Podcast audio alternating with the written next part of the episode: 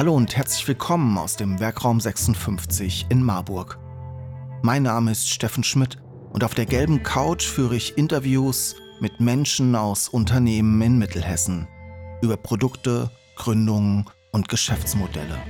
Produziert im Werkraum 56 in Marburg. Die gelbe Couch, der Wirtschaftspodcast aus Mittelhessen.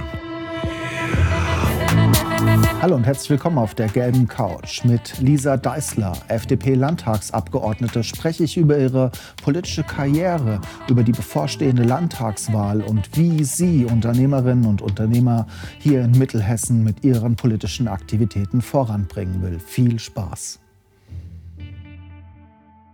Ja, Lisa, schön, dass du heute hier zu mir in den Werkraum gekommen bist in der heißen Phase des Wahlkampfs und ich wollte mit dir ein bisschen sprechen über deine politische Karriere, über den aktuellen Wahlkampf und auch über Mittelhessen und über die Unternehmerinnen und Unternehmer in Mittelhessen.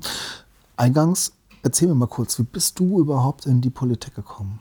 Ja, erstmal vielen, vielen Dank für die Einladung in diesem Podcast, der ja eigentlich prädestiniert wäre, zumindest der Titel für meinen eigenen Podcast, wenn ich denn einen hätte, weil das gelbe Sofa, ähm, das ist uns Liberalen ja irgendwie immanent. Ähm, ich bin zur Politik gekommen, da war ich 16, 17 Jahre alt und es gab in meinem Umfeld ein großes Problembewusstsein. Ich will jetzt nicht behaupten, mein eigenes war das größte, aber ich wusste schon immer, was mir nicht passt. Zeiten, wie der Bus fährt, Zustand der Straße, alles kommunalpolitische Themen. Ähm, aber auch Lehrpläne waren damals schon nicht up to date und heute ist es noch Hast schlimmer. Hast du schon als 16-Jährige dran gedacht, so kann es nicht gehen? Klar, man sitzt da in der Schule und fragt sich, warum, warum muss ich das lernen? Ich glaube, das kennen ganz viele, das Gefühl. Und da mal zwei Schritte weiter zu gehen, okay, was bringt mir das? Woran liegt es? Das fand ich spannend. Und alle fanden es auch blöd und haben gesagt, ja, das ist Mist und öh. Und dann habe ich gesagt, cool, jetzt lass uns mal überlegen, was können wir denn machen? Hm, dann wurde es so ein bisschen stiller und da habe ich gesagt, nur meckern, das gilt nicht. Entweder meckern aufhören oder machen ja, und ich konnte nicht anders, ich wollte mich ja weiterhin beschweren, aber eben was verändern. Und so habe ich mir dann die Jugendorganisation der Parteien angeschaut. Und was hat dich dann in die FDP geführt? Ja. Bist du so ganz äh, strategisch daran gegangen, hast gesagt, ich gucke mir jetzt jede Partei an und entscheide mich dann für eine? Das heißt keine ja. familiäre Vorbelastung irgendwie? Oder? Nee, um Gottes Willen gar nicht. Ich komme aus dem Ruhrgebiet, also aus dem Pott. Äh, da ist schon eher, ich glaube, meine Familie ist eher SPD geprägt. Politik war bei uns daheim nie so ein großes Thema. Ich bin eher so strategisch dran gegangen. Im Herzen bin ich ein kleiner Öko, gebe ich zu, ist heute noch so. Ähm, habe damals äh, ganz vehement aus anderen Gründen, mache ich heute immer noch kein Fleisch gegessen. Also heute nur noch ausgewählt, selbst geschossen, äh, vom Landwirt nebenan und so, andere Kriterien. Ähm, fand die Grünen super, also bin zur Grünen Jugend.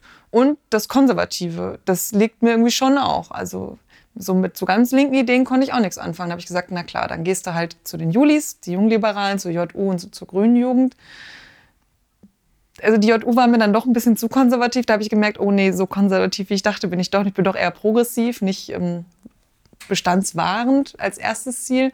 Und bei der Grünen Jugend, da war immer die erste Idee, okay, dann verbieten wir das, dann regeln wir das. Dann, das wäre doch Mist, wenn das nicht alle machen würden. Dann denke ich mir mal, ja, Moment, nur weil ich das jetzt cool finde, müssen nicht alle so denken. Ja, und so bin ich bei den Liberalen gelandet, weil da wird eben immer vom Individuum her gedacht und eben unter einer sich selbst entfaltenden Idee. Und da habe ich gedacht, ah cool, also ihr seid alle hier bekennende Fleischesser, hört mir aber trotzdem gerne zu, warum ich gerne was fürs Tierwohl ändern würde, ohne den Menschen Fleisch zu verbieten. Und ja, so bin ich dann bei den Julis gelandet und ja, heute sitze ich hier. Wo bist du heute? Für die, die es vielleicht gar nicht wissen, du sitzt im, sitzt im Landtag jetzt ja. seit?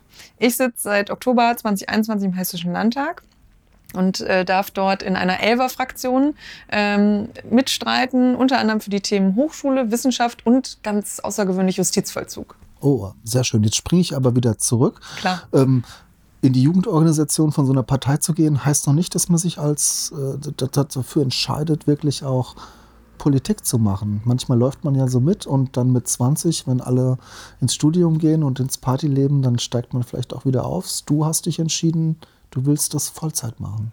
Mm, nee, also so richtig bewusst entschieden habe ich mich dazu nicht. Also ich habe nicht gesagt, ich werde Berufspolitikerin, sondern ich war dann bei den Julis und war auch erstmal ganz lange stille Mitleserin. Ja? Also habe mir diese Newsletter immer angeguckt, auf der Homepage geguckt, was gibt's Neues.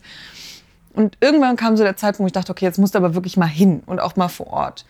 Mm, dann bin ich nach Marburg gezogen und das waren keine fetten Jahre für die FDP. Die einen oder anderen werden sich erinnern, wir sind 2013 aus dem Bundestag geflogen.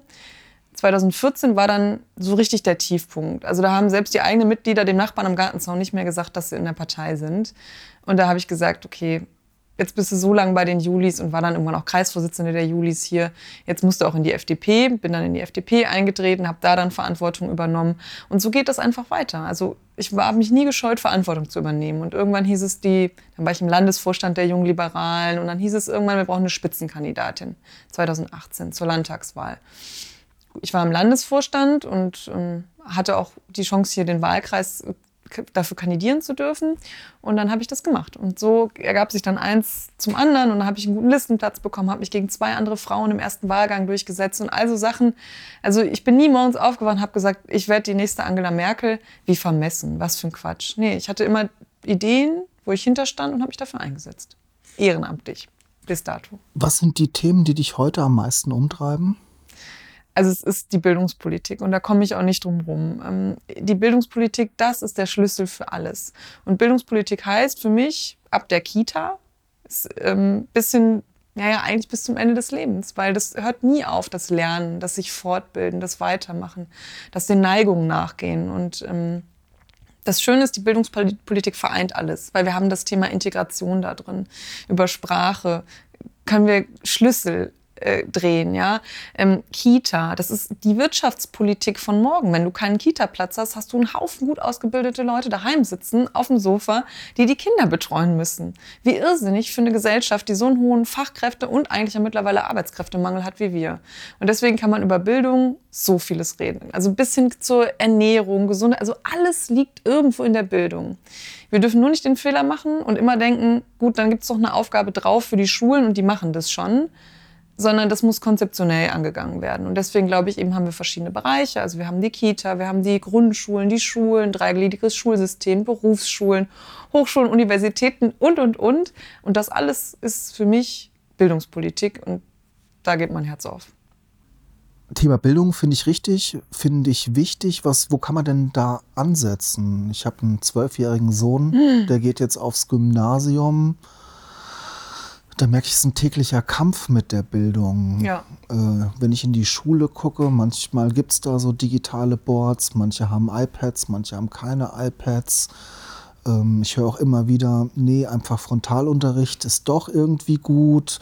Was sagt denn da? Was sagst du denn du? Was sagt denn da die FDP? Was müssen wir denn ändern im Bildungssystem? Ja, also das, das Schlimme ist, es ist so schlimm, dass man nicht sagen kann, man muss die eine Sache verändern, dann läuft's. Also Punkt eins, es fehlen uns circa 4000 Lehrkräfte. Es gibt äh, die Stellen jetzt im Landeshaushalt, das heißt ja nicht, dass da Menschen hinterstehen. Das sind erstmal nur Stellen. Ich habe keine Idee, wo die wirklich herkommen sollen. Es gibt keine Initiative dafür zu werben, äh, dass man Lehrerinnen und Lehrer in Hessen werden soll. Es gibt keine besonders guten also keine besonders gute Mundpropaganda für den Lehrberuf.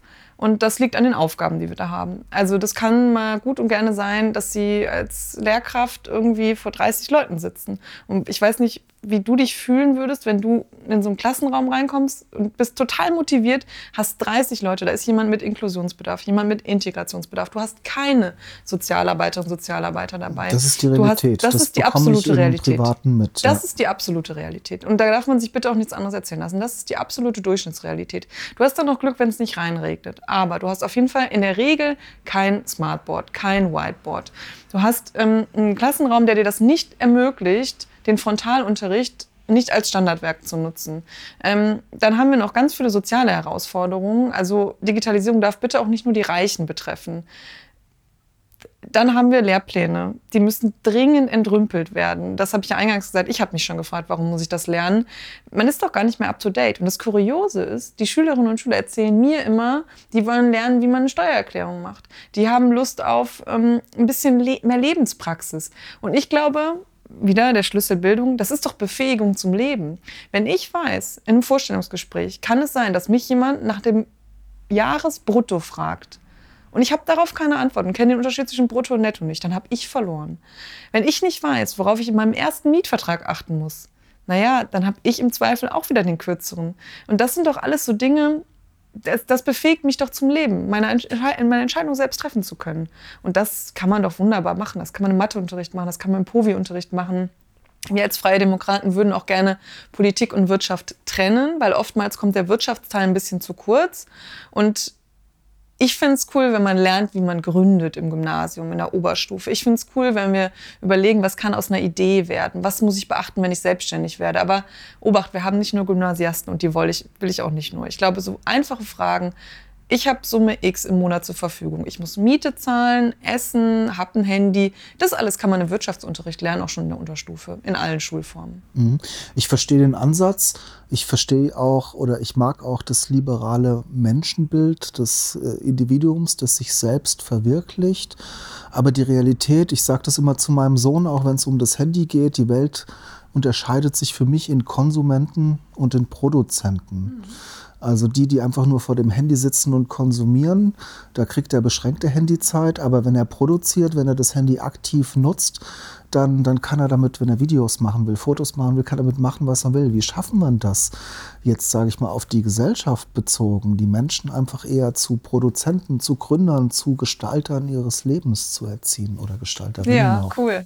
Ja gut, also zum einen zeigt mir das, dass du schon ganz viel gemacht hast bei deinem Sohn, weil wenn der schon irgendwie Content produziert, Videos, Fotos, das dann hat es so ein bisschen ja. Neigung schon. Das, ähm, das ist jetzt wieder eine Sache des Menschenbildes. Das ist mein schönes idealistisches Ziel, wie ich ihn gerne erziehen will. Die Realität ist natürlich der, ähm, wie sagt man, der nutzenorientierte, rationale, faule Mensch, der dazu immer ja. wieder eigentlich angehalten werden will. Ich konsumiere aber auch ganz viele Medien, um dann zu schauen, wie ich meine eigenen gestalten will. Ich mache ja ganz viel Arbeit über Social Media ähm, und deswegen, ich kenne das so ein bisschen, es ist auch sehr verlockend, da hängen zu bleiben.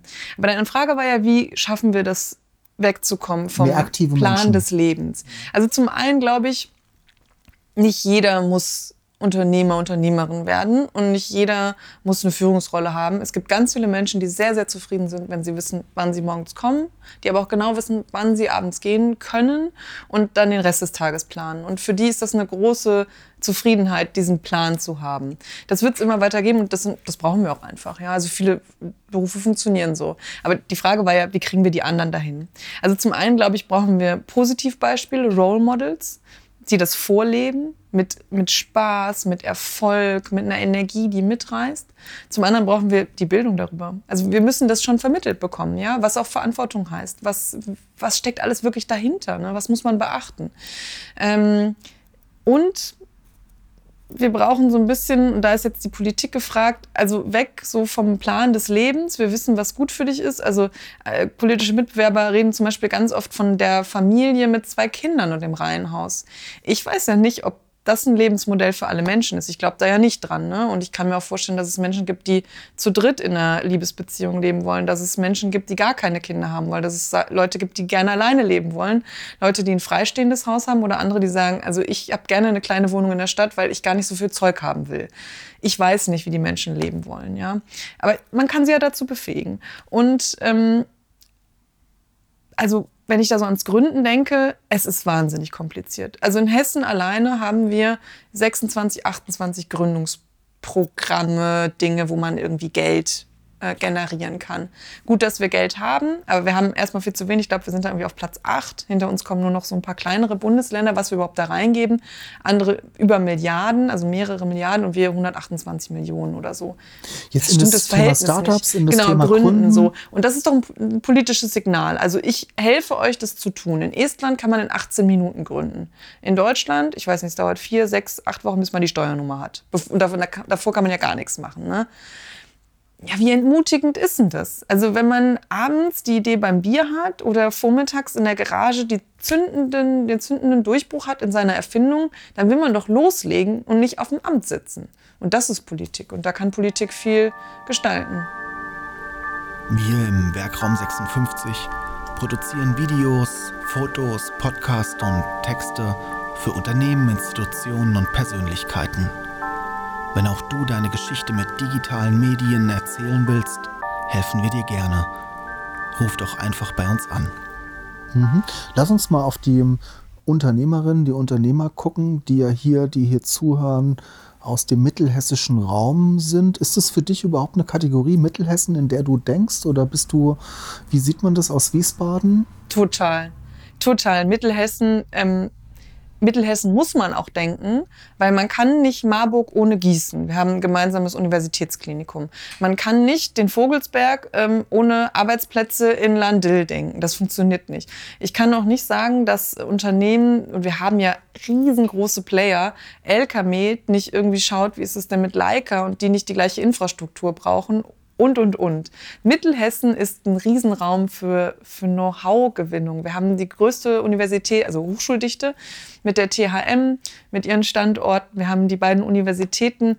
Also erstmal bin ich da mega stolz drauf und ich sage auch immer, ich bin klar, Marburgerin, ne? bisschen Lokalpatriotismus darf auch sein, aber natürlich komme ich aus Mittelhessen, ganz klar. Und ich ähm, musste auch immer hart eingreifen, wenn einer behauptet, nach dem Rhein-Main-Gebiet käme schon Nordhessen. Nein, da kommt noch Mittelhessen. Das ist ganz, ganz bedeutend für, die, für den Erfindergeist hier in der Region. Ich höre das immer wieder. Wir haben hier so viel Potenzial, ähm, so viele Schätze, die es zu heben gilt, beziehungsweise Menschen, die hier ausgebildet werden. Aber die wir irgendwie nicht hier halten können. Das spiegeln mir auch wiederum die Unternehmen, mit denen ich zu tun habe, die alle sagen, wir brauchen Fachkräfte, wir brauchen Fachkräfte, wir müssen die Leute in der Region halten. Auch die Gründungsinitiativen, die du angesprochen hast, versuchen ja das Gründen hier in der Region. Ähm, was kann man denn da tun, um die Menschen wirklich zu begeistern? Was ist da, habt ihr da einen Schlüssel dafür? Mhm. Ich glaube, das sind zwei Themen. Das eine ist ähm, Fachkräfte anwerben, halten. Ähm, wir konkurrieren natürlich mit dem Rhein-Main-Gebiet oftmals. Ja? Da könnten wir vielleicht noch sagen, gut, wir haben ja günstigere Mieten, aber hier in Marburg, puh, also hier wird nichts mehr neu gebaut. Das, was man kriegt auf dem Wohnungsmarkt, ist sehr, sehr teuer, kaum noch erschwinglich. Ähm, jetzt könnte ich ja sagen, gut, dann, dann, dann ziehen wir halt nach, weiß ich nicht, nach Wetter, Gladenbach, irgendwo. Da ist es auch nicht ganz günstig. Es gibt Orte, das ist noch günstiger, ja. Ähm, vor allem je südlicher wir kommen. Das Problem ist nur, viele möchten ja hier leben, weil hier ist Kultur, hier, sind, hier ist eine Schulvielfalt. Also Marburg als Oberzentrum hat schon so einen gewissen Stellenwert. Ich glaube, zum einen davon müssen wir uns ein bisschen lösen, weil außerhalb Marburgs kann man auch super wohnen und leben, ja. Ähm, das geht aber nur, wenn du Infrastruktur hast. Also Schule, klar, Bildung, aber eben auch ist da eine Versorgung? Ist da was zum Einkaufen? Ähm, da, das sind schon so Fragen, die kann man dann politisch klären. Das andere ist ja, wie können wir die Schätze heben, die wir haben? Ich glaube ja, dass in den Schubladen unserer Universitäten und der THM ganz viel liegt, wo man richtig coole Dinge rausziehen kann, die für die Gesamtgesellschaft Nutzen haben. Nur machen wir das? Nee, ich glaube nicht. Weil wir das ähnliche Problem haben wie mit selber gründen. Es ist also kaum jemand weiß doch, wie man aus der Idee dann wirklich was macht. Wo liegen eigentlich die Rechte bei der Uni? Wer macht denn das mit der Patentanmeldung? Also ich weiß, wir haben Transmit und so. ganz viel doch eigentlich reingesteckt, auch mit Start Me Up und genau, diese Marfex. ganzen Initiativen. Ich wollte auch ja. jetzt Transmit ansprechen, diese ganzen äh, Transform Transfergesellschaften, ja. die das Wissen in Unternehmen ja kann man die auch Auftragsforschung übrigens, also Transmit bringt ja Auftragsforschung in die Universitäten rein. Das ist ja so ein bisschen, das Der ist ja nicht die Einbahnstraße, sondern mhm. genau zurück. Ähm, super wichtig, brauchen wir viel, viel mehr von. Nur wie weit ist das denn in der Universität? Also wir leben hier, wir sind ja hier in Marburg, wir können ja gleich gerne mal auf die Straße gehen und am ersten Unigebäude mal klopfen und fragen, wie viele der Studis das eigentlich wissen. Ich glaube, wir werden ernüchtert. Also wir beide wissen das vielleicht, weil wir uns viel damit beschäftigen. Ähm, das ist aber nicht in der Breite angekommen. Und nicht jeder Studierende muss äh, gründen. Was für ein Quatsch. So viele Unternehmen und Startups und weiß ich nicht, brauchen wir doch auch nicht. Aber die, die eine Idee haben, müssen doch den Zugang finden. Und Marfex macht einen super Job. Transmit macht einen super Job. Wir haben den Lokschuppen, das ist super, ja. Aber die Erleichterung der Politik, zum Gründen hinzukommen, das gesellschaftliche Erlaubtsein des Scheiterns, da haben wir auch ein Riesenproblem mit, ja. Und das den direkten Zugang an der Uni, das sind doch schon Punkte, das wird es doch schon wahnsinnig erleichtern. Und ich glaube, an allen drei krankt so ein bisschen. Und zwei Dinge kann man mal mindestens politisch regeln. Mhm. Ähm, neu gründen, Unternehmen gründen ist das eine. Auf der anderen Seite haben wir ja schon, du hast LKMed, du hast jetzt schon ja. einige angesprochen. Das Thema Nachfolge ist ein großes Thema, überhaupt das Thema Transformation. Ja, wenn ich jetzt Automobilzulieferer im Hinterland bin, was passiert eigentlich mit mir in zehn Jahren, wenn die Elektromotoren die Welt dominieren und ich meine Schläuche vielleicht nicht mehr verkauft bekomme? Was sind denn da Ansätze? Was sind denn da Lösungen, um, um dieser Herausforderung zu begegnen, die bislang hier etablierten Unternehmen, die ja an vielen Stellen noch Weltmarktführer sind, in der ein oder anderen Nische, die hier zu halten, die auch am Leben zu halten? Ähm, ich, also meine Lebenserfahrung ist bis jetzt, oder mein Blick auf die Dinge vielleicht eher, sonst klingt das so vermessen mit 30, mein Blick auf die Dinge ist eher, dass die Unternehmen das eigentlich schon immer ganz gut aus sich selbst heraus geschafft haben, den Zahn der Zeit zu treffen und Innovationen rechtzeitig anzugehen. Wenn jetzt jemand vor mir sitzt und sagt, also ich repariere weiterhin die Schnüre für das stationsgebundene Festnetztelefon, dann würde ich sagen, puh, das wird schwierig in Zukunft. Ähm, bei den Großen habe ich aber eigentlich nicht den Eindruck, dass die da Einmischung der Politik brauchen, sondern ganz im Gegenteil. Ähm, die sind aus sich heraus immer daran interessiert, ihr Produkt besser zu machen und sich für die Zukunft aufzustellen. Ähm, bei der Unternehmensnachfolge ist es nicht ganz so einfach, weil Nachfolgerinnen, Nachfolger fallen nicht vom Himmel und man hat beim Gründen so die ein oder anderen Schwierigkeiten, aber bei der Nachfolge doch auch. Und das gilt innerfamiliär als auch außerhalb von der Familie. Die IHK macht da ja ganz große Programme, gibt es ja mittlerweile auch wirklich Radiowerbung für. Da sieht man mal, wie, wie wie tief das Thema ähm, in der Gesellschaft angekommen ist. Ne? Ich glaube aber, dass man gut Leute ähm, in Betrieben und auch externe ermutigen kann. Ähm, das muss man sich nur rechtzeitig überlegen. Also wenn ich mir jetzt überlege, okay, ich will in zwei Jahren in Rente gehen, was mache ich eigentlich mit meinem Unternehmen, glaube ich, das ist zu spät. Das heißt, wir brauchen irgendwie auch das Mindset dafür, das mal zehn Jahre vorher strategisch anzugehen und zu gucken, okay, wen kann ich jetzt aufbauen über Jahre? Weil nur so wird eine gelungene Unternehmensnachfolge, glaube ich, geglücken. Das heißt, da wäre auch Bildung der Schlüssel, schon frühzeitig auch die Unternehmerinnen und Unternehmer auf ihre Thematiken ja. hin, hinzuweisen. Ist keine Schulbildung mehr, aber ähm, ist sicherlich auch was klar. Das, das muss man sich rechtzeitig überlegen. Ähm, und dann brauchst du aber auch die fähigen Leute, die es machen. Weil wenn du jetzt jemanden siehst, der bei dir eine Ausbildung macht, du hast das Gefühl, da ist noch was und ich kann noch was aus dem rauskitzeln. Ähm, das weiß man ja als Arbeitgeber oder Arbeitgeberin dann brauchst du aber auch die Zeit und du brauchst auch Leute, wo du noch kitzeln kannst. Ja? Ähm, also ich glaube, jemand, der mit Ach und Krach seinen Hauptschulabschluss geschafft hat, den das Unternehmen durch die Ausbildung bringt, da wird es ein bisschen schwerer, aus dem wirklich einen guten Unternehmer, und Unternehmerin mit Führungsverantwortung, Personalverantwortung irgendwann zu machen, als jemand, der sagt, okay, ich habe großes Interesse. Meine Schulnoten waren nicht so gut, aber ich habe jetzt so ein Interesse an dem Job und eigentlich interessiert mich auch, was hinter dieser Tür passiert. Kannst du mir das auch nochmal zeigen? Das ist intrinsische Motivation. Die kann man nicht lernen, aber das sind natürlich Leute, die wir in einem staatlichen Schulsystem ausbilden müssen, ne? damit die irgendwann dahin kommen. Gutes Stichwort. Wie würdest du eigentlich deine intrinsische Motivation beschreiben? Was ist die? Was treibt dich an oh. jeden Morgen? Gerade jetzt auch in Zeiten des Wahlkampfs, wo ja doch die Tage länger und ja. anstrengender sind.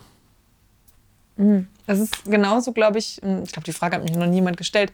Es ist genauso, wie es mit 16 und 17 war. Also ich hätte dir jetzt auch eine halbe Stunde erzählen können, was mich alles an der hessischen Landesregierung stört und dann wären wir noch nicht fertig gewesen. Nur was hätte dir das jetzt gebracht? Also du hättest gedacht, okay, Lisa kennt sich aus, was schief läuft. Nur cooler wäre es doch, wenn wir, wenn wir nach vorne gucken, weil was schief gelaufen ist, kann ich nicht mehr ändern. Aber ich kann mich dafür einsetzen, dass wir nach dem 8. Oktober Veränderungen in Wiesbaden haben. Und das ist jetzt gerade so mein Antrieb für den Wahlkampf. Und allgemein glaube ich immer, wenn ich rausgehe und den Leuten erzähle, was machbar ist, dass es, dass es eine gute Zukunft geben wird, dass ich an was glaube, dass ich Lust habe zu gestalten, dass das die Leute eher mitnimmt, als wenn ich mich hinstelle und sage, nee, es ist alles blöd, weil diese politischen Mitbewerber habe ich leider auch und die haben genug Zulauf. Wo hast du deinen Glauben an dich her, dass du die Zukunft gestalten kannst? Äh, aus meiner Kindheit. Also meine Mutter ähm, ist alleinerziehend gewesen, ähm, war selbstständig, am Ende multiple selbstständig und hat immer zu mir gesagt, Lisa, egal was du machst, egal welchen Beruf, ob du eine glückliche Friseurin bist oder eine glückliche Ärztin, mir ist es total egal. Hauptsache, du bist glücklich und dich erfüllt, was du tust. Und ähm, diese starke Hand so im Rücken zu spüren, immer imaginär, ja, das hat mir mein Selbstvertrauen irgendwo auch gegeben, meinen Weg zu gehen. Und Politik war bei uns nie ein Thema. Meine Mama fragt sich heute manchmal noch, woher das kommt. Aber sie sagt, ich finde das cool, was du machst. Ich verfolge das und ich drücke dir die Daumen, so wie ich es immer getan habe eigentlich. Hätte die lieber auch die Unternehmerin in dir gesehen? Oder warum, andere Frage, warum bist du keine Unternehmerin geworden? Reizt mm, dich das? Ja, nee, glaube ich nicht, weil meine Mutter ihr eigenes Business gemacht hat und ich glaube, sie hätte sich gefreut, wenn ich es damals übernommen hätte. Sie macht heute übrigens auch was anderes. Ähm, sie ist auch nicht stehen geblieben. Ne? Finde ich auch eine coole Sache, wenn man Lust hat, weiterzugehen. Ähm, ich selber, ich kann es mir total vorstellen. Ich habe auch eigentlich zwei, drei coole Ideen, die ich jetzt leider hier nicht verraten möchte. Ich hoffe, das ist in Ordnung. Kannst du pitchen beim nächsten ähm, Startup Weekend? Ja, vielleicht, wenn ich dann mal Zeit dafür habe. Ähm, ich würde das schon gerne mal machen, auch mal diesen Prozess des Gründens durchlaufen. Ich weiß aber am Ende nicht, ob ich irgendwann mal ein großes Unternehmen haben will, ob das überhaupt mein Ziel ist. Also so viel Erfindergeist steckt, glaube ich, auch nicht in mir. Das können andere besser. Ähm, ich würde mich nicht davor scheuen, aber es hat sich einfach nie in meinem Leben zu irgendeiner Gelegenheit ergeben und ich bin mir sicher, die Gelegenheit wird irgendwann nochmal kommen. Unabhängig jetzt vom achten, ähm, das wird dein nächstes großes Ziel sein, aber gibt es sowas wie ein Ziel? Hast du so eine Vision, wo du sagst, ah, das, da will ich mal hin? Mm, meinst du beruflich? Ja. Mm, nee, eigentlich nicht. Auch da bleibe ich dabei, solange mir was Spaß macht und ich davon erfüllt bin. Und mir macht das gerade kurioserweise Spaß, dass ich weit über die 40 Stunden jede Woche hinausgehe, wirklich weit. Ähm, nee, also ich, ich fühle mich gerade sehr erfüllt und bin gerade sehr glücklich. Und ähm, ich glaube, privat habe ich noch so das ein oder andere, was in meinem Leben gerne noch passieren darf, Positives. Ähm, aber ich bleibe dabei. Ich mache so lange das, was mir Spaß macht und mich erfüllt. Und für die liberale Sache jetzt hauptberuflich streiten zu dürfen als Abgeordnete im Hessischen Landtag. In meinem Alter das Vertrauen, den Vertrauensvorschuss von der Partei gehabt zu haben 2018, als wir die Liste aufgestellt haben, finde ich mega. Also macht mich irgendwie schon stolz. Habe ich, glaube ich, vieles erreicht. Möglichkeiten, die andere in ihrem Leben vielleicht nie bekommen werden. Bin ich erstmal total dankbar für und ja, mach so weiter wie bisher. Super. Ich denke, wir nähern uns schon an die 20 Minuten. Ich würde dir aber noch mal kurz, ich ähm, will ja nur ganz allgemein sagen, geht bitte alle wählen, die hier zuhört. Ich würde dir aber trotzdem auch jetzt gerade noch mal die Chance geben, warum FDP wählen am 8. Ja, also wir haben jetzt neun Jahre Stillstand erlebt. Wir sind überall ins Mittelmaß abgesunken. Und ich habe ja gerade schon so ein bisschen versucht zu skizzieren, wie gefährlich das eigentlich ist, sich mit irgendwas zu begnügen und nur Mittelmaß sein zu wollen. Denn was ist das denn für eine Anspruchshaltung, ja? Also Sieger bei der Aufholjagd. Also das, das reicht mir nicht. Ich will, dass Hessen die geilsten Schulen hat. Ich will, dass wir als erstes Bundesland mutig sagen, wir haben einen neuen Lehrplan, ein Update da drin. Ich will, dass wir die modernsten Schulen haben. Ich will aber auch, dass unser Wirtschaftsstandort, und wir sind ein super starker Wirtschaftsstandort, nicht nur Mittelhessen, nicht nur Pharmaindustrie, sondern ganz Hessen, ja, dass wir das ausbauen, dass wir die Potenziale heben, dass wir das mit allen Infrastrukturmaßnahmen machen, von der Schiene über den Flughafen, über die Straße aber gerne auch mit dem Radweg, dass wir das nutzen und ideologiefrei denken. Und ich glaube ehrlicherweise, das wird es nur mit freien Demokraten in der Landesregierung geben. Und deswegen kommt es wirklich auf jede einzelne Stimme an am 8. Oktober. Beide Stimmen, die man zur Verfügung hat, für die FDP. Super, Dankeschön. Ich wiederhole nochmal, es kommt auf jede Stimme ja. an ähm, bitte bei dieser, gehen, bei dieser Landtagswahl bitte wählen gehen. Das ja. ist das von meiner Seite. Dir vielen, vielen Dank, dass du da warst. Ähm, du rauschst sicher gleich weiter zum nächsten Termin. Endlose Tage gefühlt. Schön, dass du hier warst und ähm, vielleicht ja bis bald, vielleicht ja irgendwann als ja. Ministerpräsidentin. Oh Gott, nee. Also ich glaube, das ist jetzt wirklich ein bisschen zu hoch gegriffen. Aber ich komme gerne noch mal wieder. Vielleicht können wir dann noch mal so eine kleine Replik machen, äh, wie es denn nach der Landtagswahl weitergegangen ist. Sehr schön. Vielen Dank dir. Vielen Ciao. Dank. Hat Spaß gemacht. Sie wollen die gelbe Couch unterstützen und Ihr Unternehmen, Ihre Produkte und Dienstleistungen in unserem Podcast präsentieren? Dann nehmen Sie einfach mit uns Kontakt auf